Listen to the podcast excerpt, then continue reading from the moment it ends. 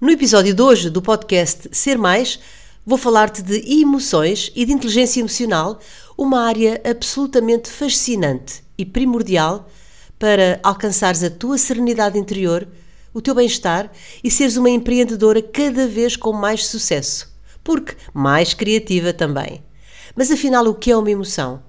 E como acontece? Como é que nasce essa tal de emoção? Será possível eu controlar as minhas emoções? Ouve agora o episódio completo do Ser Mais, em que te vou falar de tudo isto e deixar-te uma dica fundamental para aprenderes a gerir as tuas emoções, principalmente as mais desafiantes.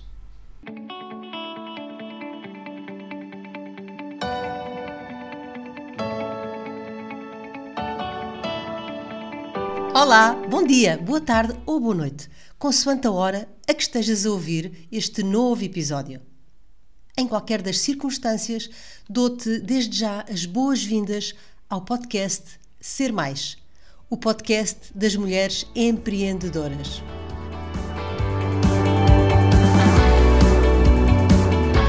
Eu sou a Maria Amélia Ramos e estou aqui todas as semanas com um novo episódio a partilhar contigo dicas e estratégias para te inspirar e motivar a sair da zona de conforto.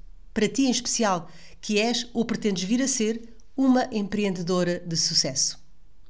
Também eu sou empreendedora, autora, sou socióloga, coach, mentora, formadora e também consultora. A minha missão é ajudar pessoas a conhecerem-se melhor e a estruturarem o seu mindset, visando alcançar uma vida mais plena e mais satisfatória. Sou também a criadora da marca Treinar para Ser Feliz um programa totalmente online, com a duração de oito semanas, que já ajudou centenas de pessoas em todo o mundo a chegarem à sua essência, a conhecerem os seus valores, as suas crenças, o seu propósito de vida, a encontrarem-se e alcançarem assim uma vida mais preenchida e mais feliz. Na última década, tenho-me dedicado a trabalhar para pessoas e com pessoas e acredita, estou absolutamente apaixonada pelo que faço.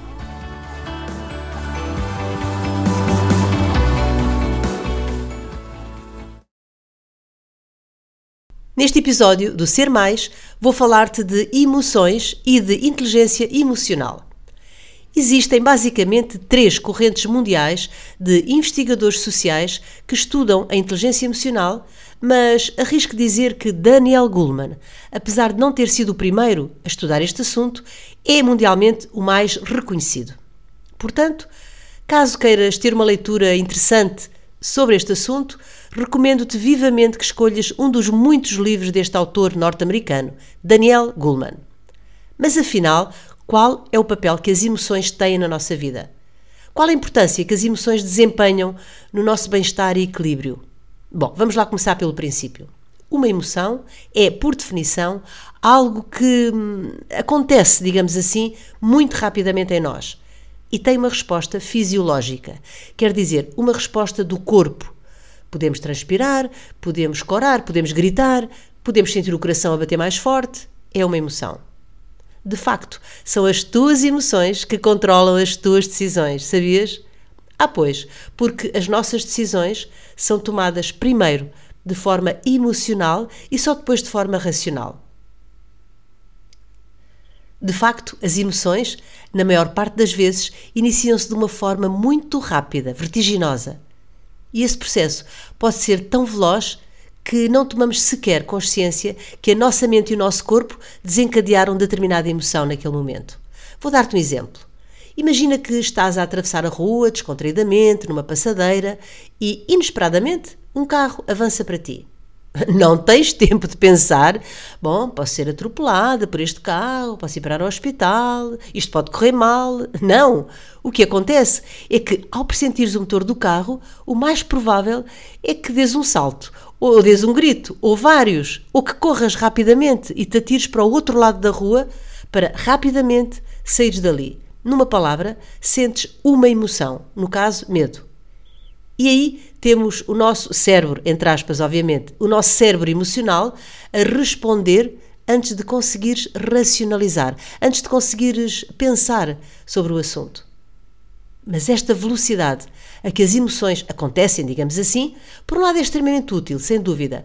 Em caso de algum perigo, numa situação de emergência, o tal gatilho emocional dispara e nós já lá estamos, sem sequer pensar.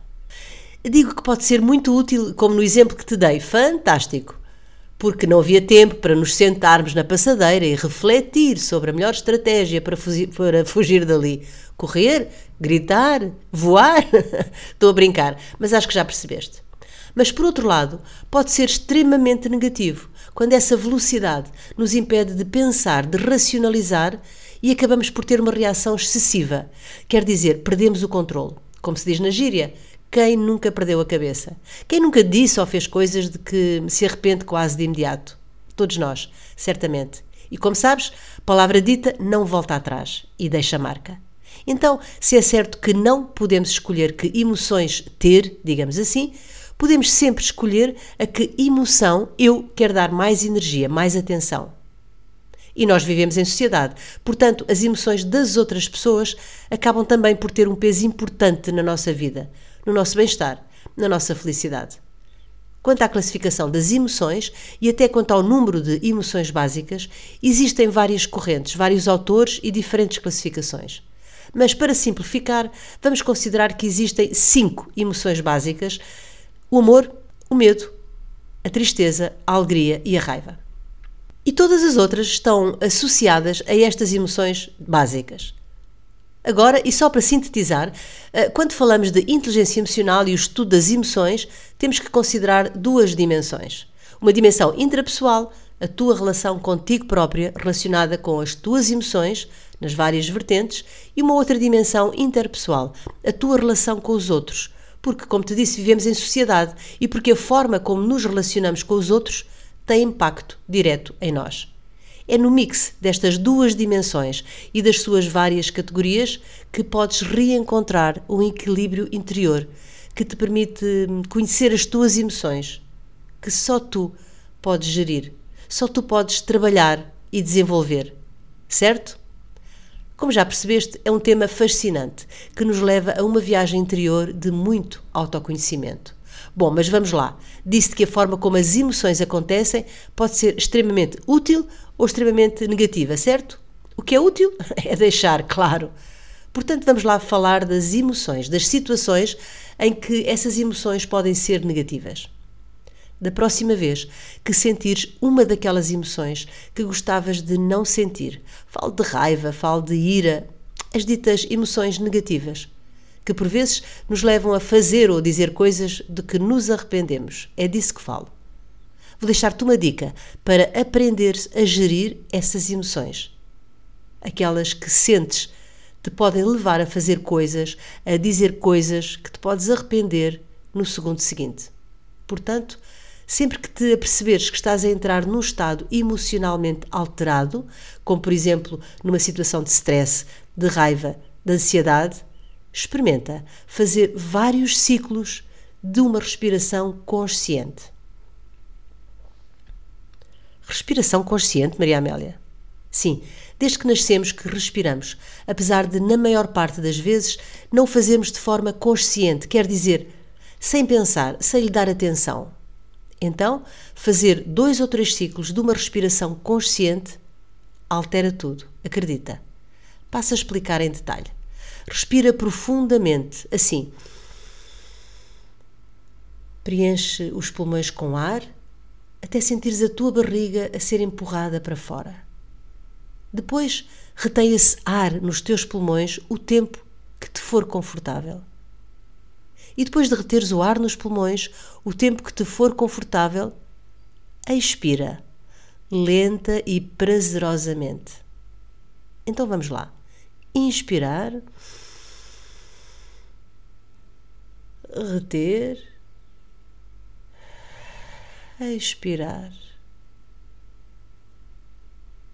Da próxima vez que sentires que estás a ser levada por uma daquelas emoções que gostavas de não sentir, antes de fazeres ou dizeres o que quer que seja, experimenta fazer esta respiração consciente.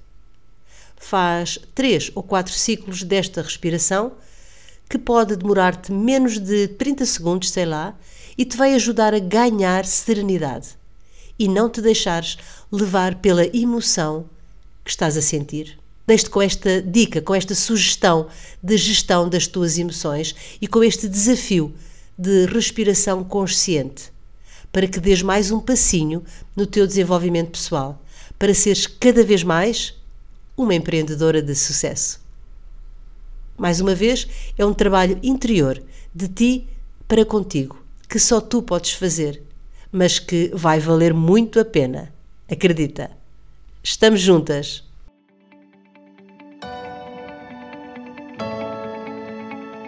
O meu trabalho só faz sentido porque tu estás desse lado. E então é fundamental para mim ter o teu feedback. Deixa-me as tuas partilhas sobre mais este episódio. Conta-me se foram úteis para ti os tópicos de que te falei hoje. E quero também ouvir as tuas sugestões de temas que gostarias de ver abordados em episódios futuros. Podes fazê-lo enviando um e-mail para info@mariaameliaramos.com. Se achas este podcast útil, então partilha o link com quem achas possa ter interesse, o que eu desde já muito te agradeço. Encontramos-nos aqui na próxima semana para mais um episódio do Ser Mais, o podcast das mulheres empreendedoras. Combinado? Continuação de um dia mágico e transformador. Estamos juntas!